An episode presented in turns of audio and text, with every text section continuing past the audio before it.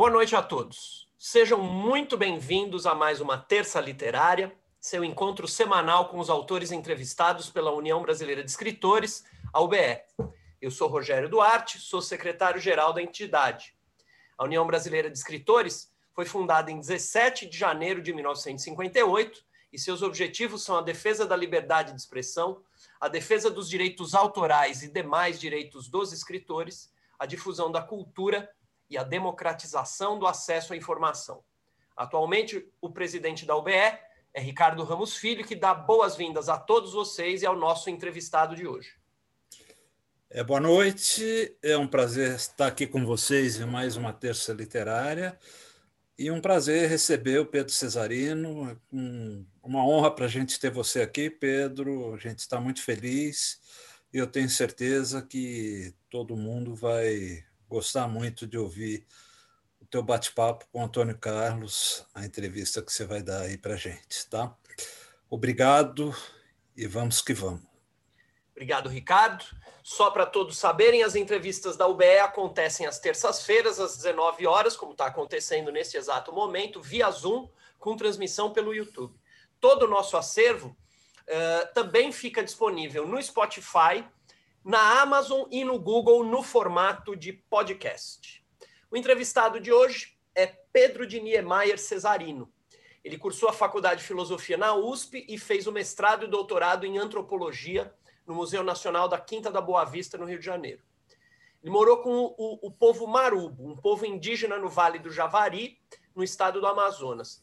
A sua tese de doutorado, que se chama Onisca, dois pontos, Poética do Xamanismo na Amazônia, esse livro que está aqui, estou com esse livro na mão, é, é, essa tese foi editada pela editora Perspectiva e pela FAPESP em 2011 e ganhou o prêmio Jabuti de Ciências Humanas.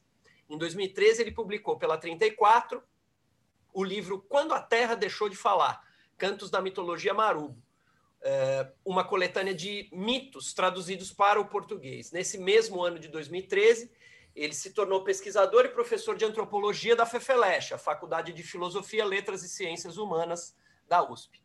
Em 2015, ele publicou o livro Histórias Indígenas dos Tempos Antigos, pela editora Claro Enigma, e em 2016 publicou o romance Rio Acima pela Companhia das Letras.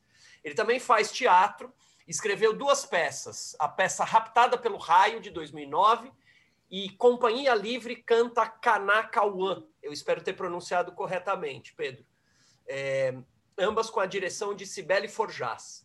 Ele também é roteirista de cinema, roteirizou o filme A Febre, dirigido por Maia Darim, no ano de 2019, um, um, filme que recebeu nada menos do que 30 prêmios, incluindo o prêmio da Crítica Internacional em Locarno, na Suíça, e o prêmio de melhor direção em Chicago, nos Estados Unidos. Pedro, seja muito bem-vindo. Se quiser dar um oi para quem está nos assistindo, para quem está nos ouvindo, que vai nos ouvir né, na gravação. Boa noite, boa noite, Rogério, é, boa noite, Ricardo, boa noite, Antônio Carlos, obrigado pelo convite, é uma honra, boa noite a todo mundo que nos assiste e nos escuta aqui. É, vamos lá, vamos começar. É, o entrevistador de hoje é o Antônio Carlos. É, a gente funciona da seguinte maneira: a gente faz uns 45 minutos de entrevista, só o Pedro e o Antônio Carlos, e depois a gente abre para as perguntas para o pessoal que está aqui na sala do Zoom e para o pessoal que está na sala do YouTube. Uma boa entrevista. Obrigado, Antônio Carlos. Boa noite. Pedro, é uma alegria você estar aqui conosco. Uma alegria muito grande. Obrigado pela presença. Eu vou começar com uma pergunta que é chavão aqui em todas as entrevistas. É quais foram os seus primeiros contatos com o livro? Como é que você descobriu a literatura? Quais os autores, primeiros autores que você leu? E quais os que você mais gosta? Se for o caso, sintético Antônio Carlos, pergunta difícil, né? Eu é. já nem lembro mais quais foram os primeiros com os Sim. quais eu estabeleci contato. O contato foi um pouco por causa da, da minha família, né? Eu sempre cresci rodeado de livros. Meus pais uh, têm, tinham muitos livros, meus avós também, né? então foi uma coisa natural, era o meu ambiente, né? É, não sei dizer exatamente quais foram meus autores mais marcantes, acho que muitos, né? Muitas e muitos. É, poderia dizer aqui, sei lá, os clássicos todos, né? Guimarães Rosa, Rubem Fonseca, tantos outros, né? É um pouco difícil para mim de precisar. Eu acho que é, talvez assim uma coisa que tenha me marcado desde sempre seja um universo uh, mítico, né? Não é por acaso que eu acabei enveredando para antropologia, mas é, a presença né, de uma certa de um certo fundo mítico na, na, na própria literatura ou a mitologia é, propriamente dita, né, que no meu caso, evidentemente, eu comecei a acessar pelos clássicos né, da antiguidade europeia, né, seja mitologia grega, mitologia egípcia e assim por diante, né? Mas é, é, muito difícil de dizer exatamente quais foram, né, os autores que me marcaram mais, assim. É, acho que eu ficaria um pouco enfadonho aqui também se eu ficasse repetindo, né? É, essas referências são referências, acho que partilhadas por todos nós aqui, né? Por aí. Valeu. Agora, você faz uma distinção entre a mitologia indígena e a, a, a mitologia grega, etc. Dá para você dar uma explicadinha? Sim, na verdade a noção de mitologia é uma noção grega, né? A noção de mito é uma noção grega, né? Foi inventada na, na, na Grécia e se consolidou ao longo do desenvolvimento do pensamento ocidental e foi projetada para universos que são universos que não necessariamente partilham dessa noção. Né? Nas línguas indígenas, por exemplo, uh, aqui na, na, nas Américas, não existe um termo que a gente possa traduzir por mito. Né? Uh, então, acho que a, diferença fundamental é essa, né? ou seja, a gente tende a pensar a noção de mitologia a partir de um referencial que é o referencial da antiguidade clássica, né? indo-europeia, né? dos universos indo-europeus, especialmente do universo grego e latino. Né? e que também fez com que a mitologia se, eh, se consolidasse como, como uma tradição literária, né? como um gênero literário, né? Sobretudo a partir do período helenístico e tal, né? Mas é, essa consolidação da, de tradições narrativas ou de tradições orais como um gênero literário não existe né, em outros universos é, de expressão é, humana, né? Então, de fato, é, aí inclusive as categorias, né? Enfim, divindades, né? Deuses que representam forças da natureza, reis, trajetórias de heróis, né, todo esse universo clássico da mitologia antiga não faz sentido, por exemplo, aqui para as Américas. Antes a gente poderia falar em mitologia, mas teria que reinventar o termo. Né? Você começou com um livro de poesias, né, quando eu tinha 23 anos, que é esse aqui, o Oceanos. Desfazer das folhas seu trajeto pelos galhos, até atingir a linha remota do escuro, de fazer dos corpos seus contornos, deixar que se derrame o desenho do dia, retirar das nuvens seus zoológicos para reconhecer no vapor disforme o futuro, o inquieto zumbido das chamas não nascidas. Oceanos. Né? E você estava outro dia, quando nós estávamos conversando sobre a entrevista de hoje, você estava dizendo, não, a poesia, sim, você considera esse livro. Você não queria nem que eu falasse nesse livro, de certa forma, né? Só que eu acho, Pedro, que ele é importante porque você é poeta, você é poeta até hoje. Né? Na medida que você está fazendo as belíssimas trabalhos que você faz com a poesia indígena, e todo o seu trabalho, pelo que eu estava lendo ainda hoje, é uma, uma, é um, uma conjunção, me corrija quando eu usar os termos errados, é uma conjunção entre literatura de um lado e etnografia de outro, né? mas o tempo todo você está preocupado com a poesia ameríndia. Né? E o seu trabalho tem sido nessa linha. Estou certo? Tá certo. Né? Na verdade, eu, uh, aí você poderia, enfim, quando você me perguntou das primeiras influências, acho que talvez eu entrado, tenha entrado na literatura mais pela poesia do que pela uh, ficção. Né?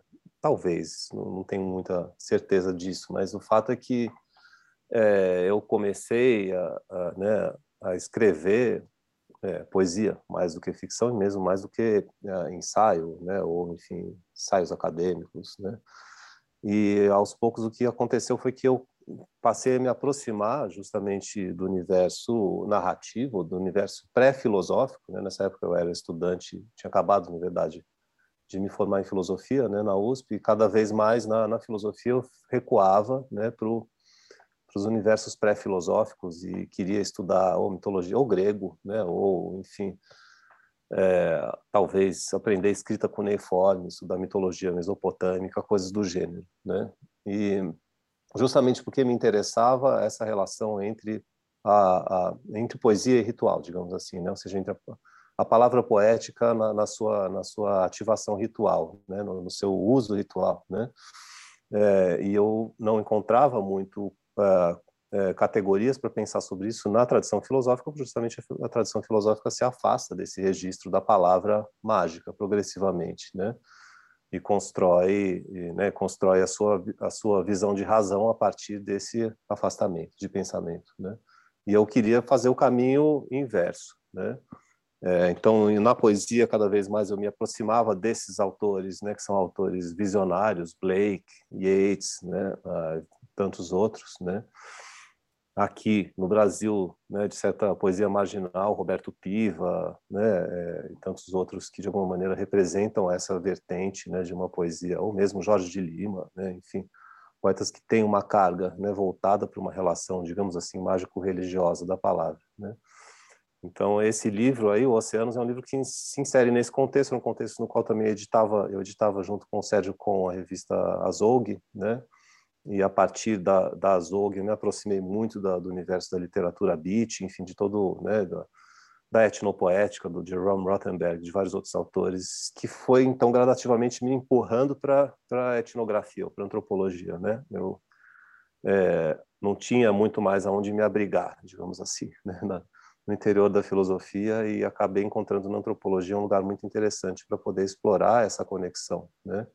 É, especialmente também acho que isso tem a ver com o fato de que em determinado momento eu é, pensei se eu deveria fazer né, uma pós-graduação em literatura brasileira ou em qualquer uma das literaturas europeias, né, e comecei a descobrir que na verdade fazia muito mais sentido se eu me dedicasse a tradições é, é, poéticas que não que, for, que têm sido muito pouco estudadas, né, no Brasil e essas são as traduções ameríndias, né? Então, aí eu acabei me virando antropólogo meio que por acidente de percurso, né? né? Por resolver me dedicar também por uma espécie de esforço de descolonização, né? Uma, uma atitude política mesmo, né?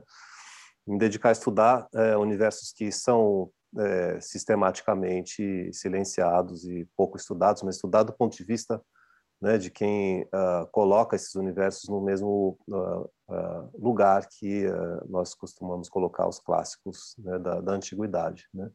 Enfim, eu acabei falando sobre outras coisas, mas isso era um pouco para dizer que sim, eu acho esse livro muito importante porque foi ele que me conduziu né, ao que eu tenho feito hoje, embora hoje eu não, não ande escrevendo poesia propriamente dita, né, e tenha mais me dedicado a, digamos assim, uma poética da tradução, né, talvez eu seja hoje me conceba muito mais como um poeta da tradução do que como um, um poeta de uma obra minha individual, né? Meu universo criativo agora está mais para ficção mesmo, né? Mas, mas, tudo isso que você disse muito válido, porque esse é um dos motivos pelos quais eu gosto tanto da sua obra e quis que você viesse aqui para o pessoal te conhecer, porque você tem uma postura includente, né? que é justamente essa, de, de estudar aquilo que é pouco estudado, de ser intermediário da voz dos ameríndios, que são tão pouco ouvidos, muito menos lidos, e você aprendeu a língua do, lá pelos 14 meses que você passou com os marubo, né? Você sabe a língua deles, então você fez a tradução dos poemas deles, até auxiliado por alguns deles, né? Enfim, e, e o, o, o que eu acho genial no seu trabalho é que, além de ser um trabalho includente, ele é igualitário. Né? Então, você consegue mostrar o quanto a cultura de um marubo, por exemplo, é tão importante quanto a grega. Né? E coloca todo o pessoal em pé de igualdade, inclusive as culturas indígenas, quer dizer, não é porque nós não temos as pirâmides dos maias e dos astecas que os nossos indígenas são inferiores aos outros. Né? Eu, eu acho muito bonita a forma como você trata isso. Eu não sei se eu estou me exprimindo bem. Mas eu, vamos começar pelo roteirista, daqui a pouco a gente volta. Né? Porque nessa semana eu tive vendo o filme A Febre, né? que está no Netflix. Eu sugiro que vocês todos vejam e dos quais o Pedro é um dos roteiristas. E tem uma imagem, não vamos falar do final do filme, que me surpreendeu muito, para não fazer spoiler, né? Mas era um final que para mim foi inesperado e que eu achei genial. Mas tem uma imagem do filme, uma foto de certa forma, que é o personagem caminhando pequenininho, naquele bando de, no porto, né? Aquele bando de como é que chama aquilo? Aqueles depósitos? Containers. Oi? Os containers do, de, de casa, né? É, assim, no meio dos containers, ele pequenininho, no meio dos containers e aquela selva verde atrás, né? Ah, o filme está tá ali, né? Quer dizer, o índio na cidade, trabalhando e a selva atrás. Né? Você quer falar alguma coisa sobre esse filme? Esse filme, Antônio Carlos, ele é um projeto da Maia Darim, né, que é essa diretora e realizadora carioca, que uh, me convidou para uh, eh, participar né, da, da, da, da, elaboração do roteiro quando ele já tinha um tratamento, né, ou seja, uma versão, uma primeira versão, né, que ela e um outro roteirista, o Miguel Seabra Lopes, tinham desenvolvido. Né. Eu já tinha parcerias com a Maia antes disso, né, já, já tinha feito é, trabalhos com ela para documentários que ela, que ela fez antes, né, na Amazônia, tinha feito pesquisa, tinha sugerido que ela fosse justamente trabalhar no, no lugar onde eu, de onde eu saía para chegar, né, na, na terra dos Marubo, que é a tríplice fronteira ali da região de Letícia e de Tabatinga, né, a fronteira entre Brasil, Peru e Colômbia, né? E aí a Maia me chamou para elaborar esse roteiro no momento que ele já estava já existia, né, uma primeira versão. É, e foi um projeto extremamente interessante. Eu nunca tinha escrito roteiro para cinema, uma coisa muito uh, diferente, né, de dramaturgia para teatro, porque você não acompanha o processo, né? Você faz o roteiro e depois você não sabe o que vai acontecer, né? Você não vê a, o, a, o filme sendo feito, né? Você não vai para o set de filmagem, você não vai para a ilha de edição, você não faz, não participa da montagem do filme. E nesse caso mais ainda, né, porque uh, o filme trata da, né, da trajetória de uma família indígena que vive na periferia de Manaus, né, e o, é, sobretudo a relação entre um pai e uma filha, né, de um pai que fica doente, né, que é o protagonista, o Justino, e da filha Vanessa, que passa no vestibular para medicina na, na, é, na UNB, né, em Brasília. E aí tem um conflito entre gerações e um conflito entre essa doença que ele começa a ter, que é uma doença outra, né, uma doença não necessariamente compreensível pela nossa noção de doença, né. Então eu, obviamente, escrevi o roteiro baseado em toda a minha experiência e todo o meu trabalho, né, como etnólogo, né, é, e também, é, enfim, escrevi diálogos, é, é na, é, conversas entre esse personagem Justino e um parente dele, que eram conversas baseadas em, né, enfim, em cenas de doenças xamânicas, né, que os, os, próprios indígenas chamam de doença de índio, né, doença de índio é uma coisa, doença de branco é outra, né, é, em português, né, e depois esse, esse roteiro, ele foi é, completamente, ele não foi completamente retrabalhado, porque no, no, filme ele é, ele tem cenas que que eu que, que eu escrevi que estão ali inteiras, né? Mas ele foi retraduzido para o tucano, né? Que é uma língua indígena do Alto Rio Negro, né? Ah, pelos próprios atores, né? Pelo próprio ator, que é o, o, Regis Nirupu, né? É, então foi incrível porque ele refez os diálogos, né, as cenas que eu escrevi. Ele fez o caminho inverso, né? Ou seja, no meu trabalho né, de tradução dos Marubo, eu traduzo do Marubo para o português. Nesse caso foi o contrário. A gente escreveu em português e ele traduziu de volta para o tucano, né? E transformou, deu deu carne, né? Assim, deu sangue, né? Deu pele para uma coisa que era um esqueleto, né? Você certa forma. Assim. Muito, eu acho que esse filme é um filme muito pioneiro, né? Porque o filme é, é um elenco praticamente todo indígena. Tem atores não indígenas também, mas o elenco é indígena e é falado, é um filme bilíngue, falado em tucano, né? É. E é um filme que foge muito, né, do, do, tipo de cinema que a gente vai esperar quando a gente, né, vai ver um filme sobre povos indígenas, né? Assim, é um filme que tem uma outra construção narrativa, né? E, é, que é apresentada sobretudo pela, né, pela palavra, pelo corpo, pela presença dos próprios atores indígenas. Então, esse é uma, um movimento que está acontecendo. Tem outros filmes, né, estrelados ou né, concebidos por realizadores indígenas, né, mas sobretudo estrelados por atores indígenas, né, Esse filme faz parte dessa constelação, né? E acho que ele está cumprindo um papel importante aí por representar uma né, uma forma de diálogo que não tem sido criada muito ainda. Né? Ah, eu assisti muitas montagens históricas de teatro, né?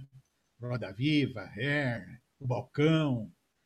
Agora, Raptada pelo Raio, eu coloco nessa lista das grandes montagens. É uma peça, Pedro, que você também foi o roteirista, né? e que me emocionou muito e que eu vi acho que três vezes. Né? Sobretudo, uma, assim, o que foi muito marcante é aquele momento em que o espectador deita em redes, fecha os olhos e eram colocados uma série de odores e sons né, que tinham a ver com a cultura indígena. Quer comentar isso? Assim, rapidinho? Eu estou sendo rápido porque tem muita coisa para a gente falar. Não, claro. É, você me corta se eu estiver sendo muito lento. Mas é, não, essa peça foi, na verdade, eu, eu traduzi uma, uma narrativa mítica dos Marubo, que chama Kanakawan, Raptada pelo Raio, né, eu traduzi como Raptada pelo Raio, né, que está nesse livro da 34, né, quando até deixou de falar. E, que é uma narrativa, na verdade, é uma versão amazônica do mito de Orfeu, né, é meio, mais ou menos esse mesmo, a mesma estrutura, né, e, e aí o, a, é, a gente fez um trabalho longo de pesquisa com a Companhia Livre, na verdade, para uma peça, um espetáculo anterior, que era o Bem Vai o Caminho dos Mortos, que também foi um marco muito importante no teatro é, é, é, de São Paulo, porque foi uma das primeiras peças que trouxe, né, justamente, né, é, a construção né, de, uma, de um espetáculo a partir de pesquisa com né, textos e fontes originais indígenas, né? E aí, daí a gente tirou esse texto para transformar num espetáculo, que foi esse que você viu, né? E que eu recriei. Eu peguei a, tradução que já tinha feito e recriei, transformei numa outra coisa para criar um texto dramatúrgico, né? E aí, a, a, enfim, isso passou por toda uma companhia livre, assim como outras companhias uh, paulistas, a companhia Balagana, da professora Maria Thais, da USP, né?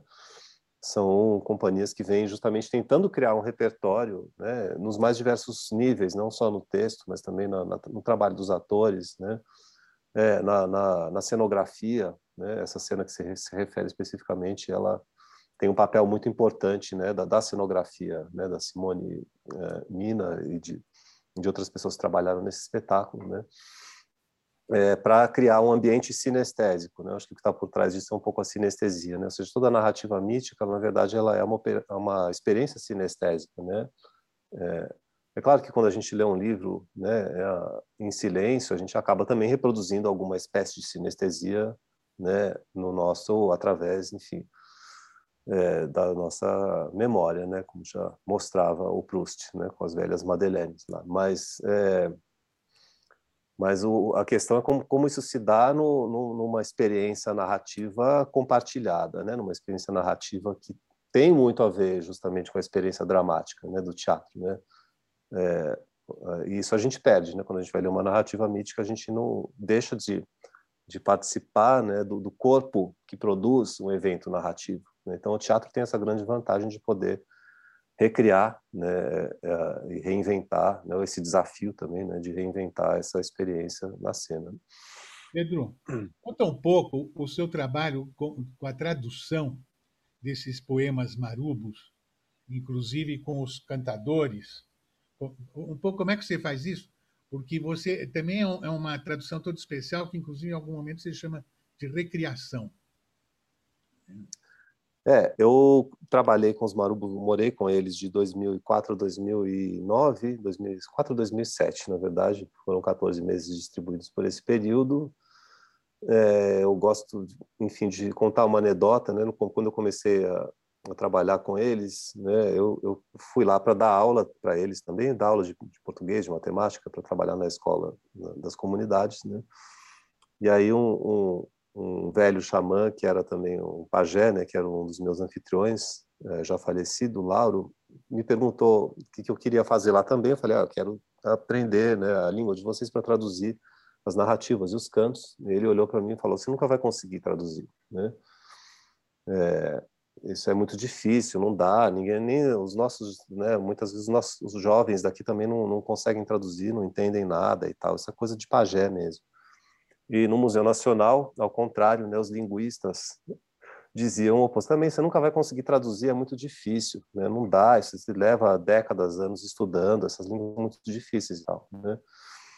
Mas a, a, a essa, eu, como sou uma pessoa obstinada, teimosa, fui lá, né, insistir e consegui, né, dentro de todos os limites e todas as provisoriedades que configuram o trabalho de tradução. Né? O trabalho de tradução é sempre provisório, é sempre fragmentário, é sempre incompleto, né?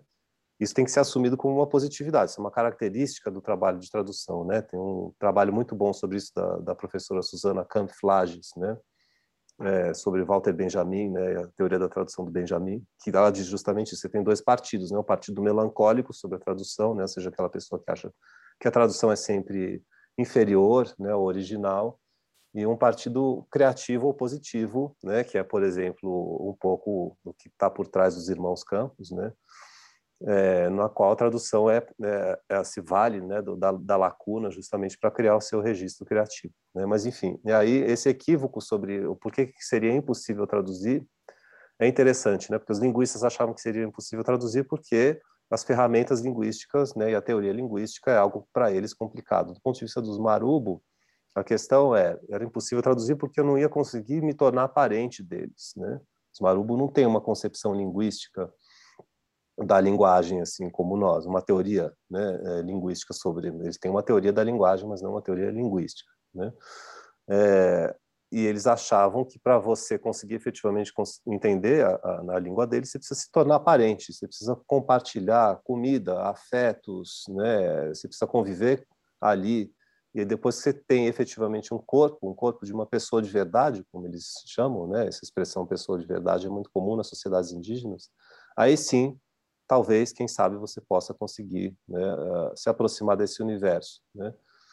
Mas o, o, que acontece é que, ao longo do tempo, eu me tornei parente, de alguma forma, deles. Né? Agora, talvez menos, porque eu estou mais distante. Né? Faz tempo que eu não volto para a aldeia. Né? É, e adquiri também né, um, um, mínimo de repertório de linguística. Eu não sou linguista, né, mas assim é, é, consegui de alguma maneira entender aquelas línguas para que o trabalho de tradução pudesse ser feito. Né?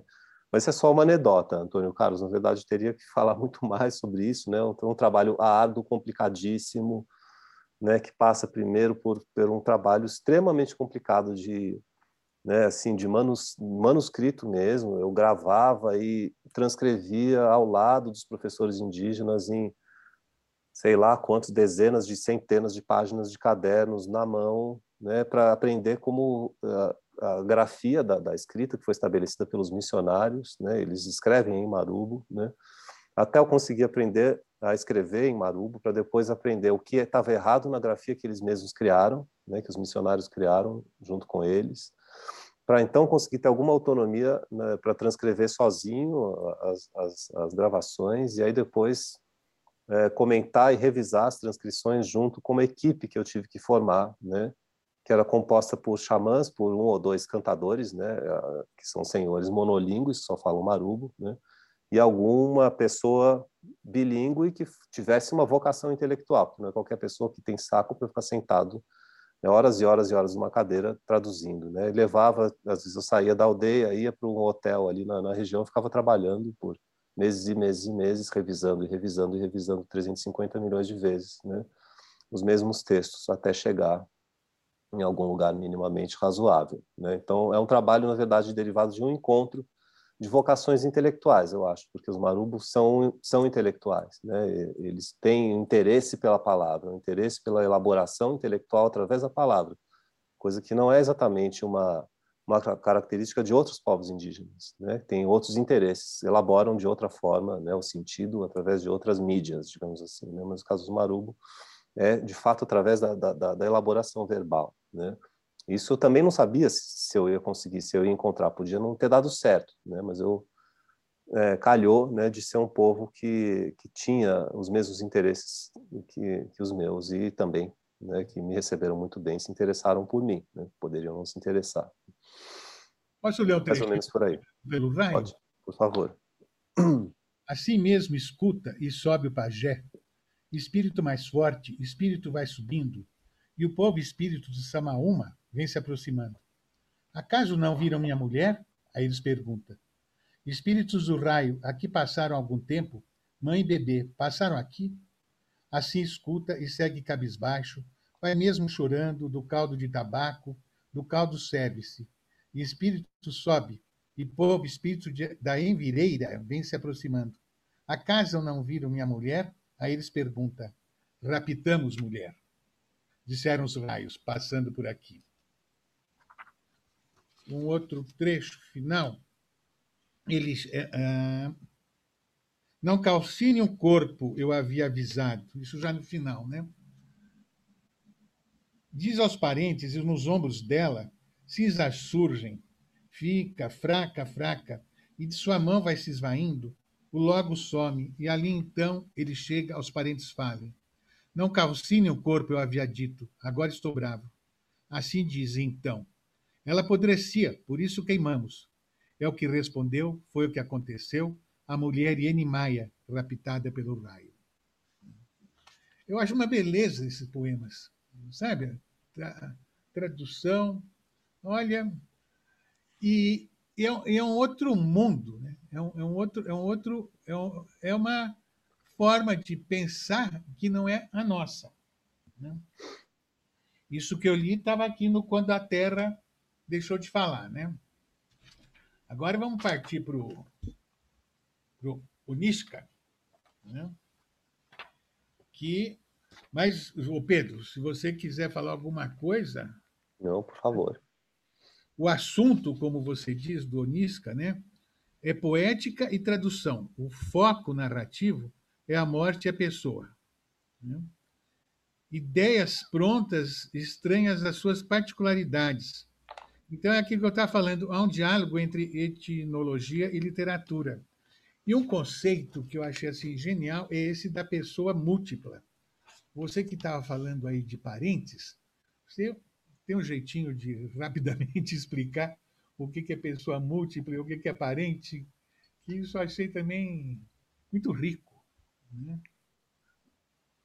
Tá certo. É, enfim, de fato, né, como você estava dizendo, você começou por ler né, alguns trechos do Raptada pelo Raio, né, como é uma narrativa mítica, então não necessariamente isso é muito compreensível para quem não leu, né, mas são dois trechos aí desse périplo que, que um, um homem faz em busca da, da, da, alma. Eu não gosto de usar a palavra alma, prefiro a palavra duplo, duplo né, da, da mulher que foi raptada pelos raios. Né.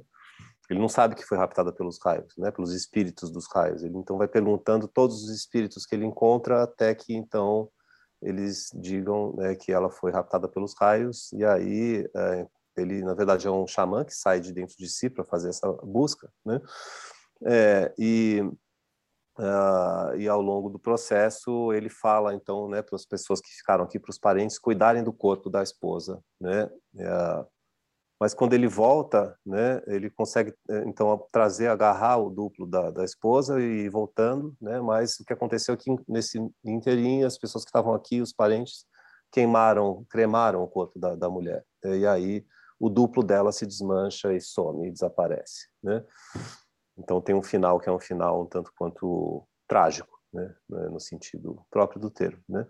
Uh, e de fato é um outro mundo, Antônio Carlos, porque a, essa poética ela é construída, né, toda através de uma sequência de montagem de imagens, de blocos de imagem, né, é uma que a gente um procedimento clássico né, das traduções orais que é o, a composição paralelística, né? Você vai criando uma montagem de imagens e isso se aproxima muito mais da lógica da poesia oriental do que da, da nossa concepção de, sobretudo de escrita de ficção, né, do universo da da parataxe para o universo da hipotaxe, né, para usar um jargão mais técnico. Né? Por exemplo, se for ler Teatro No, né? Teatro No é muito, tem muito mais afinidade com esse tipo de universo né, ameríndio do que é, a, a, poesia romântica, sei lá, Gonçalves Dias, não tem nada a ver, né? absolutamente nada a ver com, com os mundos ameríndios. Né? Essa invenção romântica né, da literatura indigenista não tem nada a ver. Né? com a maneira como efetivamente uma poética ameríndia se configura. Né? Então a gente tem que buscar, na verdade, afinidades na China, na, na Ásia, no Japão, né? nessa literatura tradicional asiática, para entender do que, que a gente está falando. Né? E aí, é, o que foi que você fala? Ah, pessoa, né? Da pessoa múltipla, né? Uma das outras questões, então, como se não bastasse essa questão né, da, da, da, montagem, né, dessa sintaxe de montagem, como diz o Antônio Risério, né, falando sobre os oriquis dos Yorubá. Né? É, essa sintaxe de montagem já, já apresenta um tipo de poética que é muito distinta né, que nós estamos acostumados, mas a própria noção do, de sujeito, né, que isso é uma questão filosófica e antropológica extremamente complicada, né? Quem é qual é o estatuto do sujeito criador, né? Quem é qual é a quem é a pessoa que cria, né? É completamente diferente de tudo que a gente possa imaginar. Não existe um indivíduo, né? Começa por aí. A nossa, toda a nossa concepção de literatura é de certa forma ancorada no, na noção de indivíduo, quer queira ou não, né? Desde o indivíduo que recebe o copyright de uma obra até um prêmio, né? ou até que precisa negar a sua própria individualidade para dizer que a sua obra foi construída por heterônimos ou por, sei lá, é, por, foi psicografado, o que você quiser, né? imaginar. É, ou indivíduos que criam sistemas cosmológicos altamente né, visionários, como Blake, que eu já mencionei há pouco, né, William Blake, né? mas tudo isso vem de um fundo subjetivo, da trajetória de uma pessoa que, né, que até por é, pelas próprias crises né, da modernidade, decide inventar uma cosmologia a outra. Né? Nos mundos ameríndios, esse indivíduo, esse sujeito em crise não existe. Existe uma pessoa múltipla, uma pessoa que é desdobrada em duplos ou em espíritos. Né? É, e toda criação, por assim dizer, na verdade, ela é feita por outro. Né? É, a criação nunca é uma obra de uma pessoa, de um indivíduo. Ela é uma, uma ela é uma intromissão né, digamos assim, de um outro. Né? Talvez a cena tradicional, né, mais clássica, boa para a gente entender isso, é a, da antropofagia tupinambá, né? os tupinambás é, capturavam os inimigos, né? Um inimigo, esse inimigo, esse cativo passava a viver um tempo, né? Na aldeia até que um dia então ele era executado, né? E esse ritual de execução era um ritual esperado, né? E a intromissão desse do inimigo, né, que cujo duplo depois vai se anexar à figura do matador, que faz com que toda a sociedade funcione, né? Porque o inimigo aqui traz nomes, traz os cantos. As pessoas são chamadas pelos nomes dos outros, né? É, então essa essa multiplicação da pessoa, essa cisão da pessoa entre o seu corpo e os seus duplos, né, ela é fundamental para a compreensão né, do, do, de como o conhecimento e de como a, a, a, enfim a expressão poética, isso que nós chamamos de poesia, se configura aí, né? Nessa sociedade. Não é, de fato, uma coisa simples, assim, né? Uma coisa que demanda bastante conversa, né? Para a gente se aproximar mais de, desse universo. Não sei se eu me fiz claro também. Posso desdobrar mais a questão, se você quiser. Uhum. É, você falou em conhecimento, eu gosto muito da sua frase final do Onishka, Aprender é tornar-se apto para repetir, traduzir ou reproduzir os saberes de outrem. Colocar-se em relação com uma coletividade e um campo de parentesco. Ligar pensamento, enfim. Quer comentar, Pedro? É, esse ligar pensamento é uma tradução de uma expressão em marubo, né, Shinan Antinanai, que eles usam entre si, né, os, os, pajés quando conversam entre si, que na verdade são grandes exegetas, né, é importante talvez lembrar disso, os marubo tem uma tradição oral absolutamente é, vertiginosa, né, eles conhecem cerca de uma, uma vez me falaram 150, 200 narrativas míticas diferentes, cada narrativa, uma narrativa mítica das que eu traduzi, por exemplo, uma das maiores que eu publiquei recentemente na revista uh, Estudos de Literatura Brasileira Contemporânea, da UNB, que inclusive uh, teve que encerrar suas atividades por falta de financiamento agora. É uma das melhores revistas de literatura né, uh, do Brasil.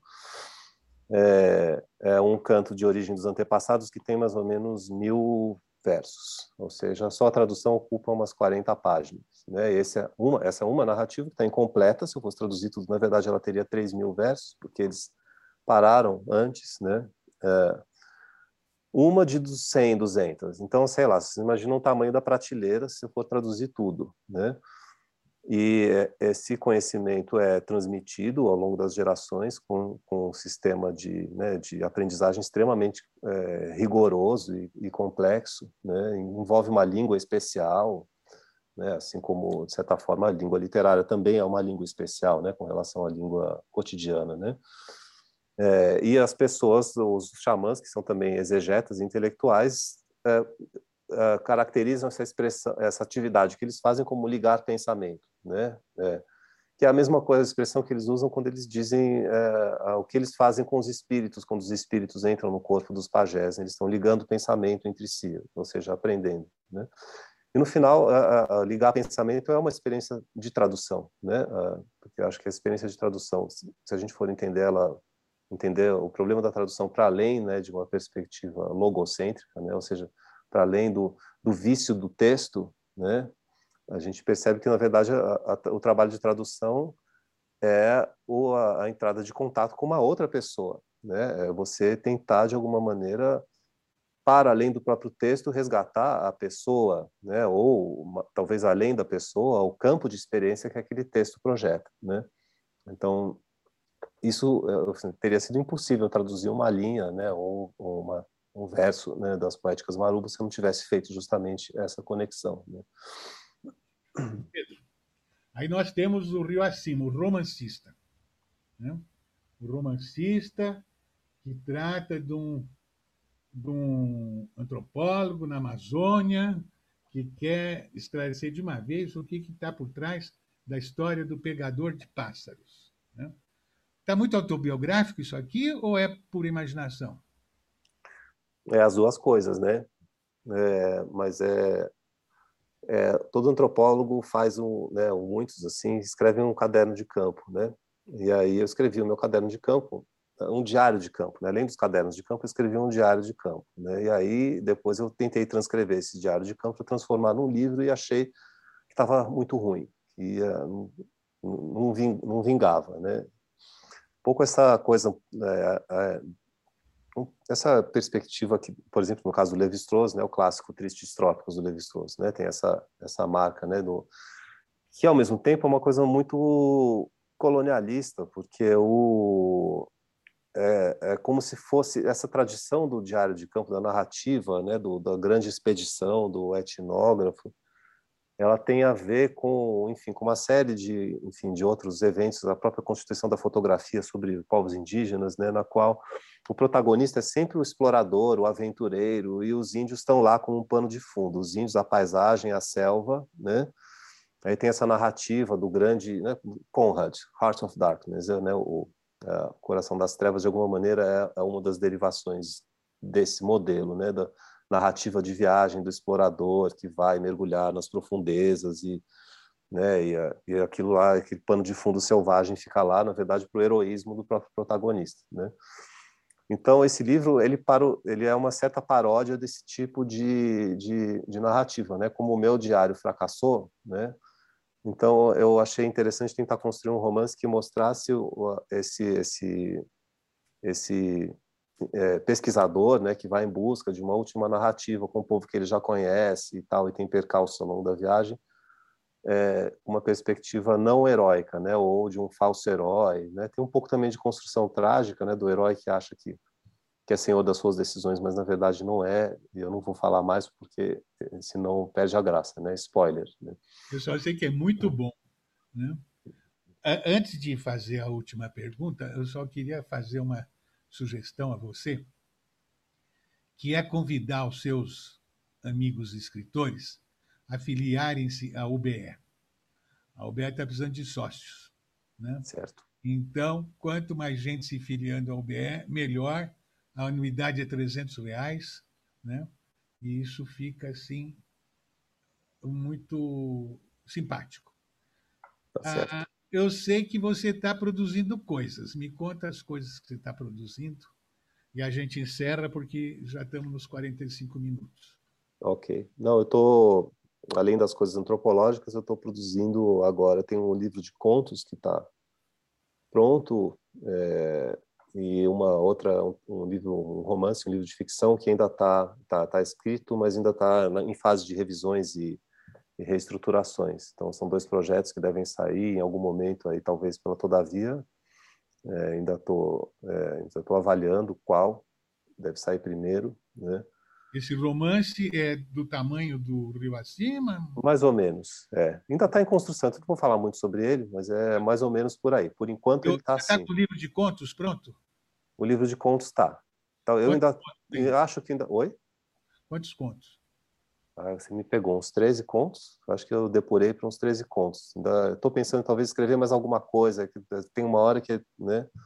Uhum. Essa coisa de fechar é um pouco difícil, assim, né? Mas é, esse conjunto já está constituído. Talvez eu engorde um pouco mais. Acho que em 2022, provavelmente, Agora, certamente alguns dois saem. Oi? O Oi? que vem vindo é um prosador mesmo, né? Tá, tá vindo o escritor agora. Veremos, veremos. Não sei. Oi? Veremos. é. Mas é um pouco é, é porque tem um, é, eu acho que para mim a antropologia, Antônio Carlos, não é uma coisa que se resume a uma disciplina, né? Existe um certo problema antropológico que eu acho que é posto por diversas áreas, né? Inclusive pela literatura, né? Então tem coisas que eu não consigo tratar, não consigo exprimir através da, né, do, do, do artigo, né, do paper acadêmico, do, do, do ensaio acadêmico, né? Então, é, a literatura consegue inventar né, e entrar em, em áreas né, que, é, que são necessárias e que, para mim, são é, né, além, além né, não só da conexão com a antropologia, também outras, mas, assim, especialmente no que se refere a essa relação com o meu trabalho, né, sobre o qual a gente estava falando aqui, ela é uma aliada muito importante, a antropologia e a literatura. Você sabe que o melhor estudo sobre compulsão é o jogador do Dostoiévski, né? Não é nenhum estudo. Sem dúvida. Né? né? Você está absolutamente certo. Né? Obrigado, Pedro. Nada. Grande abraço. Um abraço. Rogério.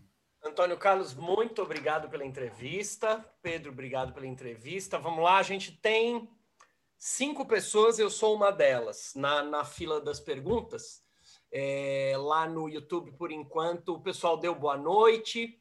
Eu só vou dar um, um oi para o pessoal que está por lá, que é a Maria Mortati, que é a nossa diretora, Luciane Balbino, que é sócia da UBE, Helenice Ciampi, Maria Valéria Rezende, tá, ela tá toda, toda terça, Maria Valéria assiste as entrevistas lá pelo, pelo YouTube, e a Cris também, é, da nossa, da, da UBE. É, a primeira pergunta, Pedro, é da, da Dulce, ela mesma escreveu aqui. Ela, ela diz o seguinte: que ela te agradeceria se você pudesse expor o que, que você considera, o que, que você chama de formas expressivas. Formas expressivas. É, essa é uma, uma, uma expressão, né, desculpa a repetição que a gente costuma, que a gente usa lá no departamento de antropologia para uma das áreas de pesquisa, né? Formas expressivas, antropologia das formas expressivas. Eu acho que na verdade é, um, é uma, meio um saco de gatos, né? Quando a gente quer evitar a noção de arte, a noção de literatura, que são noções que têm uma, tra uma trajetória muito marcada dentro do Ocidente, né? A gente fala em formas expressivas, né? Ou seja, não é muito claro para mim que existe uma poesia ameríndia no que se refere às pessoas que, né, enfim, aos narradores que vivem nas suas comunidades e que falam suas línguas, né? Porque a noção de poesia ela depende justamente de uma noção de um indivíduo, né, de uma noção de autoria, de todo um regime de circulação que produz é, o que a gente concebe como obra, né, a, a, a fruição, a, o, o, juízo de gosto, enfim, uma série de, né, de configurações que dizem respeito àquilo que nós concebemos como arte e como literatura, né? Então, uma, uma narrativa né, no contexto oral não necessariamente é, é, a poesia tal como nós a entendemos, que não quer dizer que possa ser poesia em outro sentido, né? Então, a expressão formas expressivas, ela tem a ver com isso, né? É uma tentativa de abrir um pouco, né? Ampliar um pouco o foco para dar conta de outras invenções estéticas, né? Ou de outras produções de sentido que não necessariamente sejam definidas pela invenção ocidental da, da, da arte, né? O Pedro, é, a Dulce te agradece, te dá parabéns pelo seu trabalho. E eu, eu vou aproveitar. A vantagem de ser aqui o, o, mediador da entrevista é que de vez em quando eu dou umas furadas na fila das, das, das, perguntas, mas tem, tem a ver com a pergunta da Dulce. Na introdução do Onisca, eu não consegui ler o livro inteiro, porque eu comprei essa semana e não deu tempo de eu terminar até hoje. Mas naquela apresentação, você afasta o conceito de uma cultura oral pré-literária. Tem a ver com isso, né? Que você tá falando, que você acabou de responder, né? Que é, é, quando você está apresentando, você diz que é, a poética xamanística Marubo não é aqui compreendida como uma performance pré-literária. E um pouco antes você fala, né, que é, não dá para encaixar essa poesia xamânica no, na categoria de, de literatura oral. Você, pode explicar isso um, um pouco para a gente? Não sei se é teórico demais, mas assim me interessou muito porque é, é, é, a abordagem, vamos dizer assim, escolar, né? Quando se, quando se pensa nessa na, na, na, na, chamada poesia oral dos povos indígenas, sempre se coloca isso nessa caixa, nessa, nessa categoria que você afasta. Você pode falar um pouco disso? Pedro, deixa eu meter a colher a isso. Só informar o Pedro que você é professor de literatura e escritor também, né? Professor de antropologia, né? Acabou entrando nisso, mas é é porque a, a nossa visão, né? É, é a nossa, enfim, a gente constrói uma narrativa temporal, né? Que é extremamente problemática para quando você quer entender outros pressupostos, né? de pensamento ou de produção de sentido, né, de criação, etc. Né? É, essa narrativa temporal que imagina que existe algo que vem antes e algo que vem depois, né, um pré-literário, um pré-filosófico, que seria pré-filosófico, mito, né, o mito lá da, da época do, do Basileu, né, enfim, do, dos reis né, homéricos, né, que depois vem a polis, aí a polis inventa a filosofia, inventa a razão, inventa a democracia. E aí, né, ou seja, essa sequência temporal, né, ela é ao mesmo tempo uma sequência que constrói a divisão entre escrita e oralidade. Né? Ou seja, a oralidade seria algo que vem antes e que, portanto, pertence a um passado, às origens, ao primitivo, né, ao mítico, ao afetivo, ao mágico, ao etc., ao sagrado, né? E aos poucos os, uh, né, começa a acontecer uma, uma emancipação do, do, do, da racionalidade, ou seja, a construção clássica né, da história do pensamento no Ocidente, né, que acaba sendo usada para né, todo mundo. Né? Tudo bem, a gente pode então imaginar que isso faça sentido para a invenção da filosofia ocidental e da literatura no Ocidente. Né? Mas o que, que os Yanomami têm a ver com isso? Né? O que, que os povos falantes de línguas banto da África Central tem a ver com isso? Nada. Né? Eles só passam a ter a ver com isso na medida em que eles são sequestrados para nossa nosso modo de produzir uma narrativa sobre a evolução do pensamento, né? É, se a gente for imaginar, né, que é necessário criar outras narrativas e isso é uma coisa que tem sido feita nessa é, reivindicação por uma multiplicação das narrativas tem sido feita pelo menos desde a década de 60 e 70, né? É, no Brasil as coisas sempre chegam um pouco atrasadas, né? É, não dá para a gente imaginar que existe um pré ou um pós, um pré-literário que seria estritamente oral, né? Porque se a gente concebe um pré que é oral, a gente também imagina que então, o que vem depois então é a escrita. Mas a gente sabe que a noção de oralidade é uma invenção da noção de escrita, assim como o mito é uma invenção da noção de filosofia, né? A filosofia inventa o mito, os modernos inventam a antiguidade, né? Não existe noção de idade média. Idade média é inventada no, no Renascimento, certo? É a noção de oralidade inventada pela noção de escrita, né? especialmente da escrita dos alfabetos fonéticos, né? porque existem outras escritas, né? e como essas outras escritas se concebem? Né? Essas escritas são necessariamente anteriores né? à literatura, né? É, per se, né, a literatura propriamente dita, a literatura né, instaurada pela escrita, pelo seu regime de individualidade, de circulação e assim por diante, né? Então, um pouco isso que eu estou tentando questionar aí, mostrar que, na verdade, a gente está tratando de um, um, outro contemporâneo, né? de um outro tempo, né? de uma que é, que é nosso contemporâneo, essas, eu estou falando de coisas que acontecem agora, né? de pessoas que vivem nesses outros, nesses outros modos de existência, nesses outros regimes de existência agora, não é antes, né? e que a gente nunca, nunca vai conseguir entender se a gente, né, o tempo todo, usar os nossos cacoetes né, temporais e narrativos, os nossos, as nossas gavetas. Né? E é claro que, na verdade, também tem uma urgência política, né, Rogério? A gente está falando de populações indígenas contemporâneas. Né? É, a gente, que, que a gente que, que, chega até a gente? Os garimpeiros assolando né, a do Zenomami, coisas do gênero, né, os descalabros do atual governo com relação a, a, a tudo, mas especialmente a, aos povos indígenas, né? É, e é só isso, né? Ou seja, tem muito mais, na verdade, são universos milenares, riquíssimos, né? Que não são anteriores a nada, então aí com suas próprias razões de ser. Né? Posso fazer uma pergunta pessoal? Ela não é muito pessoal, mas eu tenho uma dúvida. Você fica 14 meses lá, né? Imerso nessa, nessa outra forma de existência. Depois você pesquisa, publica esses livros. Como é que faz para você voltar? Como, como é que é quando você retorna a São Paulo? Né? Quer dizer, como é que é a tua cabeça quando você desembarca do avião e pega a Marginal Tietê depois de viver essa experiência?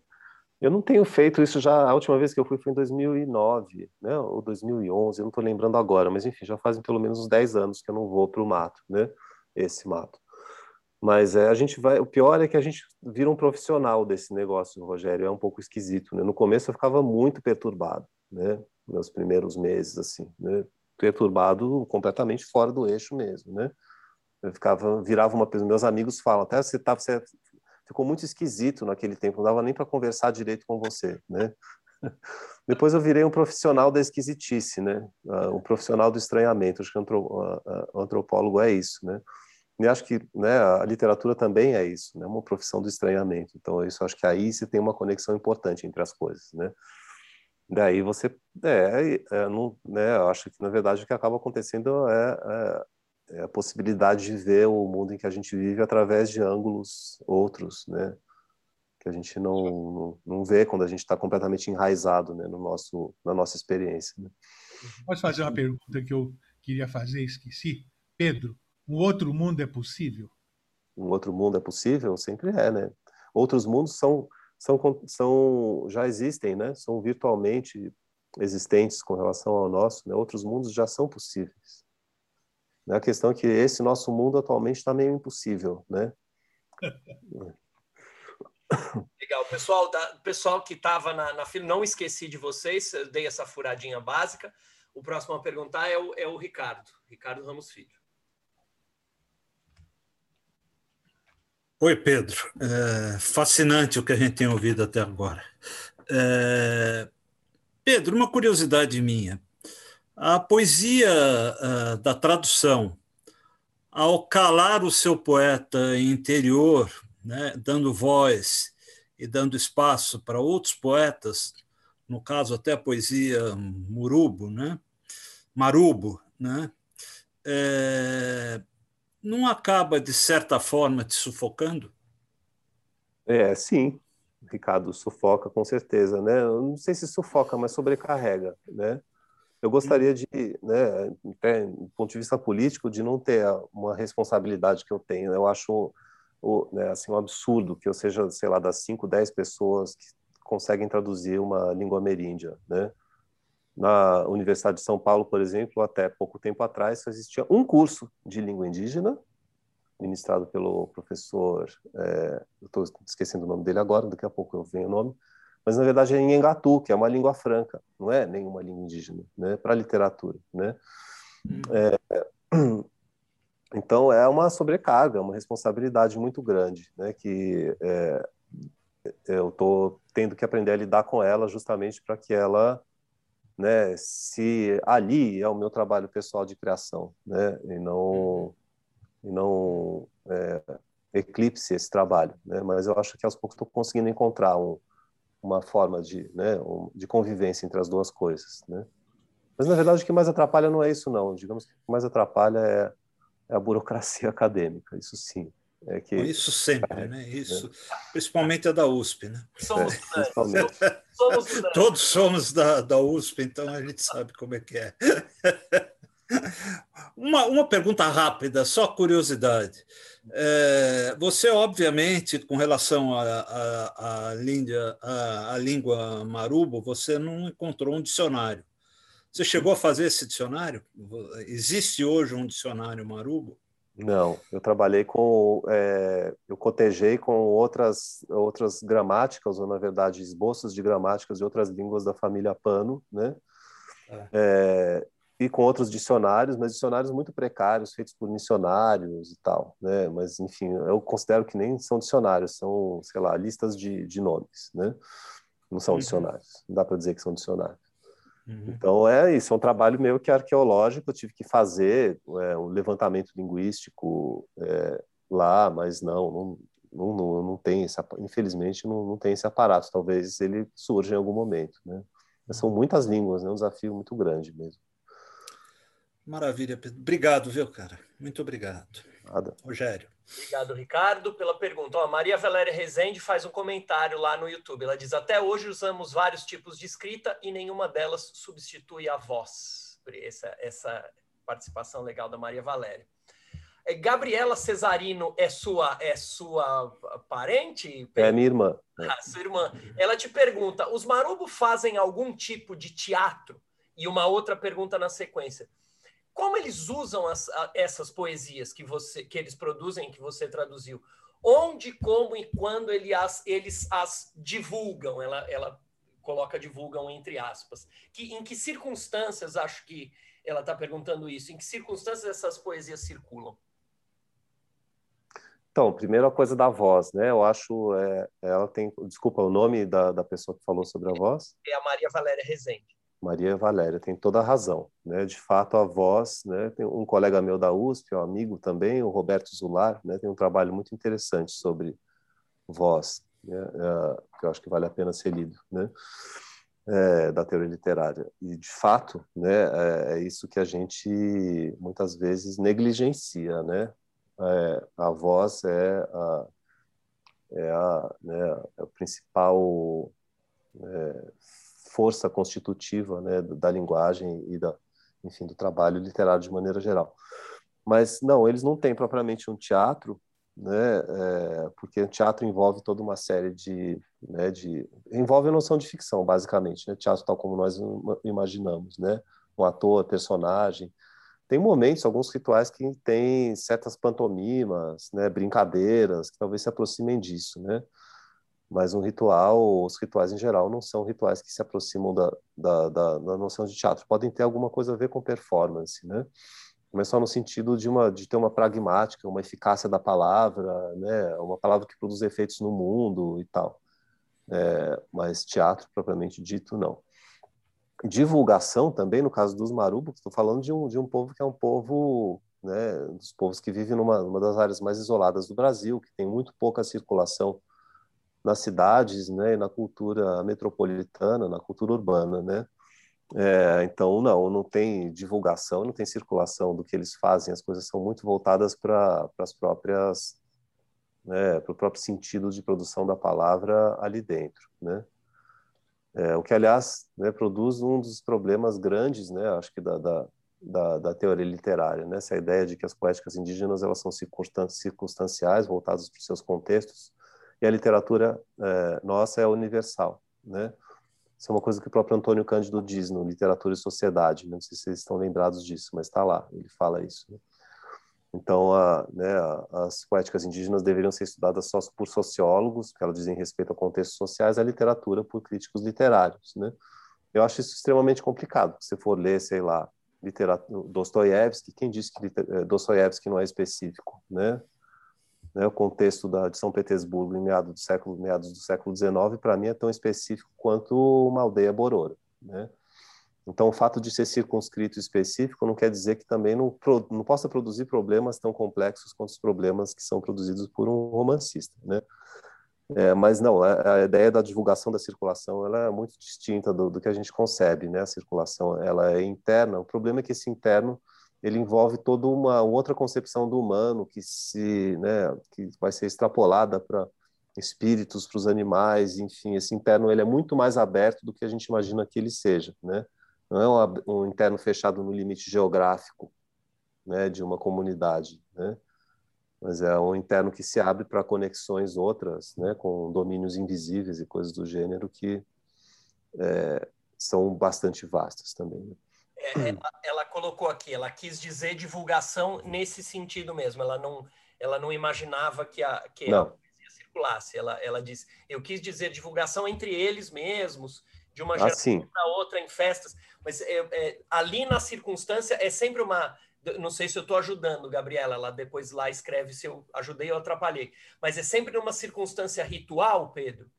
É, é não só, né? é uma circulação do conhecimento, que pode ser uma circunstância ritual, é, é, ou pode ser também uma situação de aprendizagem mais assim trivial, né? mais banal, é, sei lá, um, um pai e um filho, um avô e, e a sua neta, né? cantarolando, e uma repetição assim mais cotidiana. Né? Então, você tem contextos que são mais formalizados de transmissão e de circulação e contextos que são mais lúdicos ou mais cotidianos, assim, mais prosaicos. Né?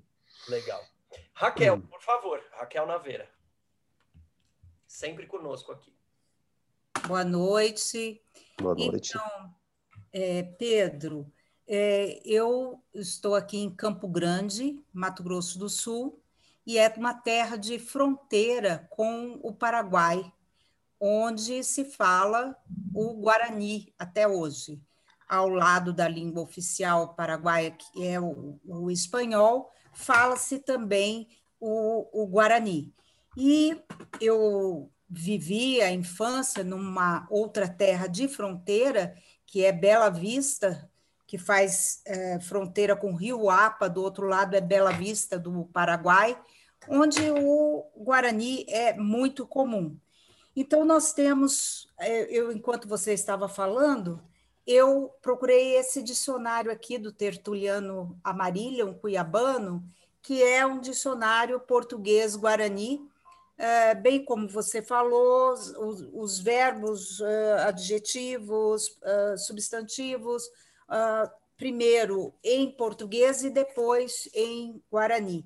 É uma preciosidade isso daqui, é maravilhoso.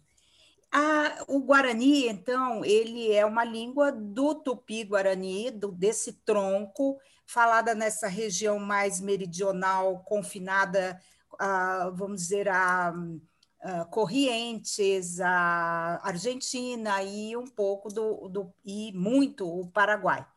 É, eu queria que você falasse qual é, assim, linguisticamente, essa língua que você uh, mergulhou na tradução dela, um pouquinho das características linguísticas dela? Por exemplo, uma característica linguística da, do Guarani. A, a maioria das palavras são compostas. Uh, um, um, por exemplo, Tupanci, é, Si é mãe, Tupã é o deus Tupã. Então, Tupanci é mãe de Deus, é, é, sempre há uma composição das, das palavras. E assim que você comentasse essas características, qual é a, o tronco dessa língua que você pesquisa, se ela tem alguma ligação com essas vertentes que a gente viu que são o Abanhê, o Abanhenga, que eram as línguas que os jesuítas tinham como raízes. E eu é, tinha essa curiosidade que o Ricardo já colocou, que era assim, se você uh, teria essa vontade de é, deixar como legado um trabalho de compilação assim de dicionário ou das uh, expressões mais importantes ou até uma cartilha uh, esses indígenas eles têm alguma escolarização, é, há contato deles com escolas, com a, o, vamos dizer, com o ensino formal é, perto, em, em locais perto, ou eles estão totalmente isolados? Muito obrigada, era isso que eu queria saber. De nada, Raquel. É, não, então, é a família Pano, né? O marubo é uma língua da família Pano. A família Pano não, não se filia a um tronco mais para cima, né? Como, por exemplo, né, o tronco macro-tupi, do tronco macro-tupi sai a família Tupi-Guarani, família Tupi-Mondé, Tupi-Kauarrive e outras, né? É, então, você não tem essa, esse nível mais elevado para as línguas da família Pano, né, que estão localizadas aí nessa região da Amazônia Ocidental da, dessa fronteira entre Bolívia, Amazônia boliviana, peruana e brasileira, né? essa faixa ali. Né? Então, as, as línguas uh, pano são tão isoladas nesse, nessa região, elas não têm absolutamente nada a ver com Tupi-Guarani, nada a ver com Arawak, nada a ver com Macrogê, nada a ver com nenhuma outra, dessa, com Tucano, né, com Caribe, nenhuma das outras línguas né, uh, das, das famílias linguísticas principais aí das terras baixas da América do Sul. Né? E a, a, língua pano é uma língua aglutinante, né? Ela tem as línguas pano são todas aglutinantes, assim, o marubo também, né? Como o japonês, né? Ou seja, você pega um radical e você vai adicionando morfemas, né? Hum. Sufixos ou afixos ou prefixos em torno desse radical e vai mudando a classe da palavra, né? Então é uma é uma língua aglutinante com marcação de caso, né? Como o grego, como o alemão, né? Ou seja, dependendo do tipo de de morfema que você usa, você muda a classe da palavra. Né? Essas são as características gerais. Não é uma língua tonal, ainda bem, porque se fosse tonal, provavelmente não teria conseguido fazer o meu trabalho. Né? É uma língua que tem um sistema super complicado. Estou né? falando das coisas mais técnicas de, de ergatividade, né? que é uma coisa esquisita, que você marca o agente, né? que a gente não tem isso em português. Né? Você tem que marcar gramaticalmente o agente para saber quem é o agente dentro de, né, de, um, de um sintagma, enfim, tem diversas uh, particularidades da, da língua pano que acho que vão ser um pouco tediosas aqui para o público em geral, mas é, é isso, né? E é, eu, infelizmente, né, eu gostaria muito de poder deixar essa contribuição, mas eu não sou linguista, né? Eu não tenho... É, meu trabalho não é exatamente voltado para o registro da língua, né? Das, da, dos, das expressões orais, sim, né? Tenho feito isso, é, espero poder continuar a fazer. Parei durante um tempo porque o Vale do Javari é de, de acesso muito difícil, é muito complicado e muito caro, né? Chegar lá, né? É, mas é, eu espero que, na verdade, o que a gente precisa fazer, né, todo trabalho uh, antropológico deveria ser um trabalho feito em equipe, né? É, infelizmente é difícil de montar a equipe, precisaria de pessoas né, voltadas para esse, esses objetivos. Isolados ou eles têm alguma culturação já?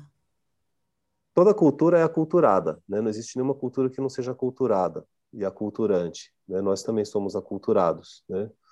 É, mas é, eles são muito isolados. Né? É, o Vale do Javari é, é, é, provavelmente a terra indígena mais remota do, da Amazônia. Né? Mas eles têm é, são sete dias de canoa, por exemplo, para chegar né, até uma aldeia, né?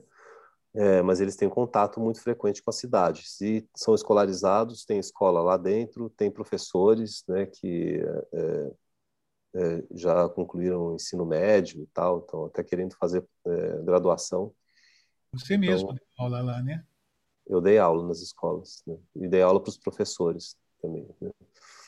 Então é isso mas é muito distinto do seu contexto de, de Mato Grosso. É outra, outro universo, Raquel. Ok, Pedro, obrigada. Nada. Eu só quero colocar mais uma, uma coisinha que eu pensei enquanto você falava, que o historiador, o antropólogo, eles necessitam, além de todos os estudos científicos, as documentações, os fatos que são colocados, eles precisam de uma grande dose de imaginação para comporem o, o, seu trabalho. Acho que isso que você também fala um pouco dessas várias expressões e de uma poesia transversal que une tudo isso, todo esse universo. É uhum. É só um, um comentário, tá é bom? Isso aí. Tá ótimo. Obrigado. Obrigada, boa noite. Obrigado, Raquel. O Pedro colocou ali nos comentários, né? Aquele professor de tupi da USP é o Eduardo Navarro, né? Pedro? Exato, é, é. Ele, ele sim escreveu o dicionário de tupi, tem a gramática. É. é um método moderno de tupi antigo, é um belo título. É, de... Mas é o Nhengatu, né? É. É o tupi, é a língua franca, né? Uhum. O, o Sibila vai fechar, então. O Sibila diz que ele tem uma pergunta para o antropólogo e uma pergunta para o escritor. E com Vamos lá. A gente encerra. Olá, Pedro, boa noite. Muito prazer ter você aqui com a gente na UBE. É, seria muito interessante a sua participação aqui na nossa, no nosso grupo de, de, de autores é, para trazer essas informações. Mas, ô Pedro, eu eu tenho um programa de mitologia na Rádio USP, todo dia às seis horas da, da tarde. E, em função disso, eu também pesquiso um pouco a, as diferentes mitologias. E eu estou com um livro aqui, com mitologia indígena. E, a, e na orelha tem um texto que eu não concordo muito, então eu queria é, ouvir a tua opinião. Teu, De quem é o livro? Desculpe. Mitologia Indígena é do Luiz Galdino. Ah, tá. É, não sei se dá para ver aí, acho que dá, né? Uhum. Não, mas a minha discordância logo no começo é, é na orelha do livro. E, e ele fala assim: desde que os europeus puseram os pés no continente americano, um fluxo contínuo de histórias indígenas locais passou a fecundar as culturas europeias. Eu não concordo muito com isso, não. Eu acho que eu acho que a cultura europeia fecundou um pouco mais a cultura indígena, enfim, deturpou um pouco a cultura indígena. Eu queria saber a tua a tua opinião. E ele só um parágrafo pequenininho, ele fala: no caso do Brasil, recolhidas desde o início das, da colonização e vertidas para o registro escrito, seja por lusos ou por viajantes aventureiros. Eu também não concordo com os viajantes aventureiros. Então, eu queria é, saber o que, que você acha, qual é a tua opinião sobre, sobre este posicionamento da influência da cultura indígena na, na cultura europeia? Olha, é uma boa questão, né? Tem um livro muito bom sobre isso do Levi Strauss, que se chama História de Lince. Né? Acho que talvez seja das melhores referências para discutir esse assunto, né? Sim. Eu diria que, na verdade, é exatamente o que você está dizendo, né? Não, a influência é, é, é muito rara. Eu talvez se for muito distorcida, né, assim, porque eh, de fato não é isso que ocorre, né, assim, a, a, a, tal da mitologia indígena, se é que a gente poderia chamar por esse nome, né, esse, é, como eu dizia no começo, né, da, da nossa conversa, que a própria noção de mitologia tem que ser questionada, né, é, mas ela ela foi completamente distorcida, né, pelos pelos missionários, pelos jesuítas, né, é, através da, enfim, dos cânones teológicos, né, é, cristãos e da, enfim, de todas as formas de redução etnocêntricas né, e assim por diante, né? E o mesmo vale, inclusive, para a própria literatura brasileira, né? Na, na época do romantismo e do modernismo, por aí vai, né? Então, eu diria que o trânsito né, da, das Américas, para, especialmente no que se refere às línguas indígenas né, daqui das Terras Baixas, né, talvez você tenha tido um, alguma notícia na Europa né, de alguma mitologia maia ou asteca, e mesmo assim, muito pouca. Né? Mas aqui das Terras Baixas é, é muito, de fato, pouco provável, né, e até onde eu sei, nada chegou, mas enfim, ou pouco chegou. Né? Mas a, a contaminação uh, no, no, sentido oposto, né, ou seja, da, da cultura europeia para a cultura indígena, também é precisa ser vista com muita cautela, né, porque os povos indígenas são, como dizia o bom Oswald de Andrade, né, antropófagos, né, ou seja, isso quer dizer que existe uma inteligência de devoração do código estrangeiro, de transformação do código estrangeiro naquilo que interessa. Então a gente fala muitas vezes em aculturação, mas a aculturação também é um conceito muito problemático para entender essa operação de captura né, do, do código do estrangeiro que os povos indígenas fazem com muita frequência, até hoje fazem, né, e de ressignificação desse código, né.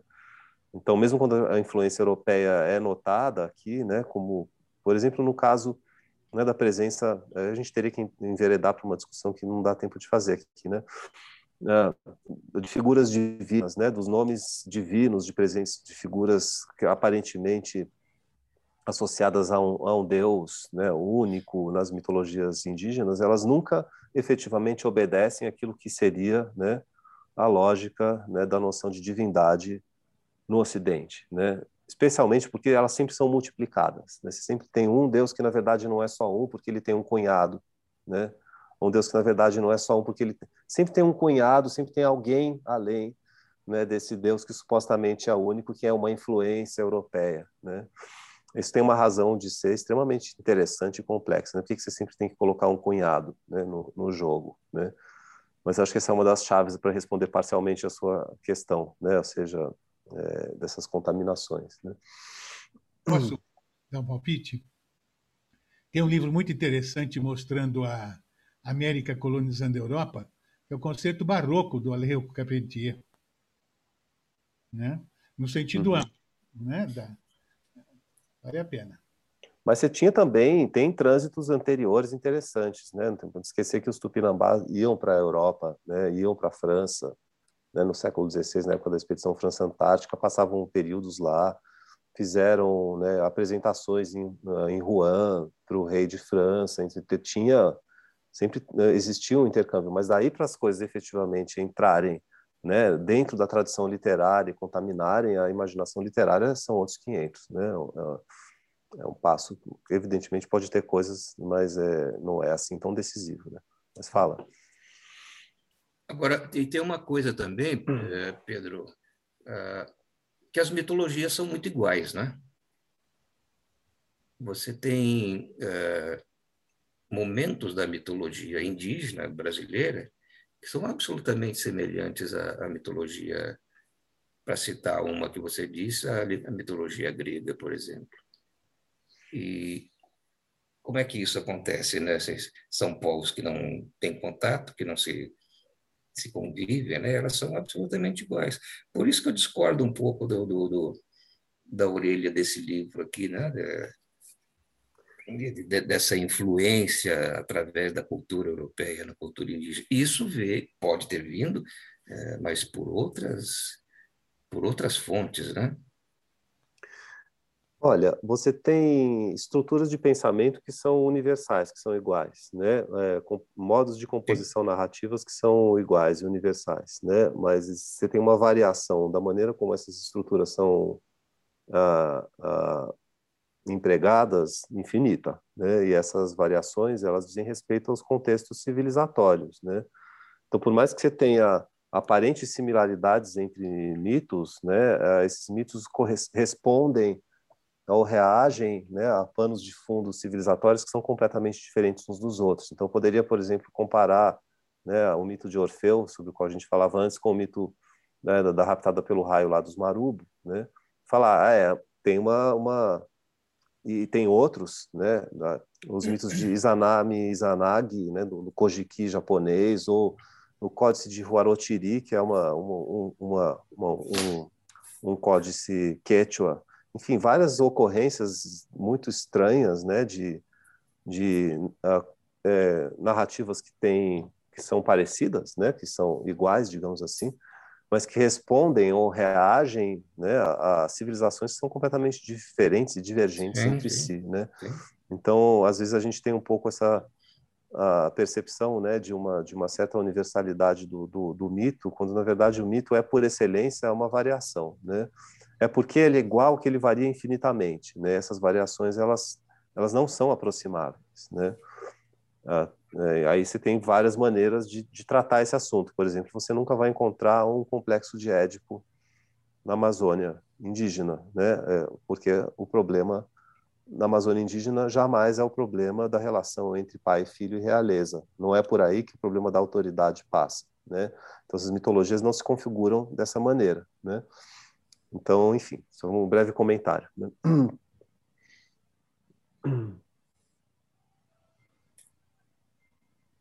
É, o, o, não tem a pergunta para o escritor, Sibila? Não, é, na verdade, sim, mas aí eu, eu tiro ele desse, desse, eixo da mitologia, enfim, da, da, da, cultura indígena, e eu não queria, não queria fugir disso, não. Se houver tempo, eu queria saber se essa, essa viagem ao mundo indígena também, também se repete quando você se transporta da literatura para o roteirista de cinema? Olha, Sibila, eu acho que isso é uma coisa que eu ainda estou aprendendo a constituir na literatura, né? Assim, como é que eu faço esse transporte, né? Porque é, a gente vem de uma tradição literária, né, de autores que trataram, né, dos universos indígenas de formas distanciadas, né, digamos assim, com maior ou menor sucesso, né? Eu acho, do meu ponto de vista, a obra literária da literatura brasileira mais interessante, né, é, que faz essa relação é um conto, é um conto do Guimarães Rosa, o Meu Tio e a Areté, né? Que é absolutamente é, fascinante. Né? Ali sim, ele se aproxima de um devir onça, né? de um devir fera, né? que tem muito a ver efetivamente com o xamanismo, muito mais do que o, o Macunaíma do Mário de Andrade, ou, sei lá, Cobra Norato, coisas do gênero. Né? É, então, eu acho que, na verdade, existe hoje um desafio muito grande, né? e para mim, assim como eu estou um pouco nesse, nessa, nessa encruzilhada, né? Né, de como você lida com, né, com, com a pesquisa, com a interlocução, trabalho de tradução, etc., né, com universos que são esses universos distantes né, da, da formação clássica que a gente tem em literatura, né, e estabelece uma relação com, com a ficção, né, especialmente no que se refere à ficção. Né. Não necessariamente eu vou desenvolver isso, pode ser que eu não desenvolva, não estou desenvolvendo em tudo que eu estou escrevendo agora, que provavelmente deve ser publicado em 2022, né, é, mas, de toda forma, é o universo ao qual eu reajo, ao qual me dediquei. Né? Eu sou muito mais familiar né, a, a isso que a gente estava conversando antes, as mitologias ameríndias, do que a literatura inglesa. Acabei sendo mais familiar, embora, evidentemente, eu tenha lido literatura inglesa. Né? Eu não sou especialista em literatura inglesa. Né?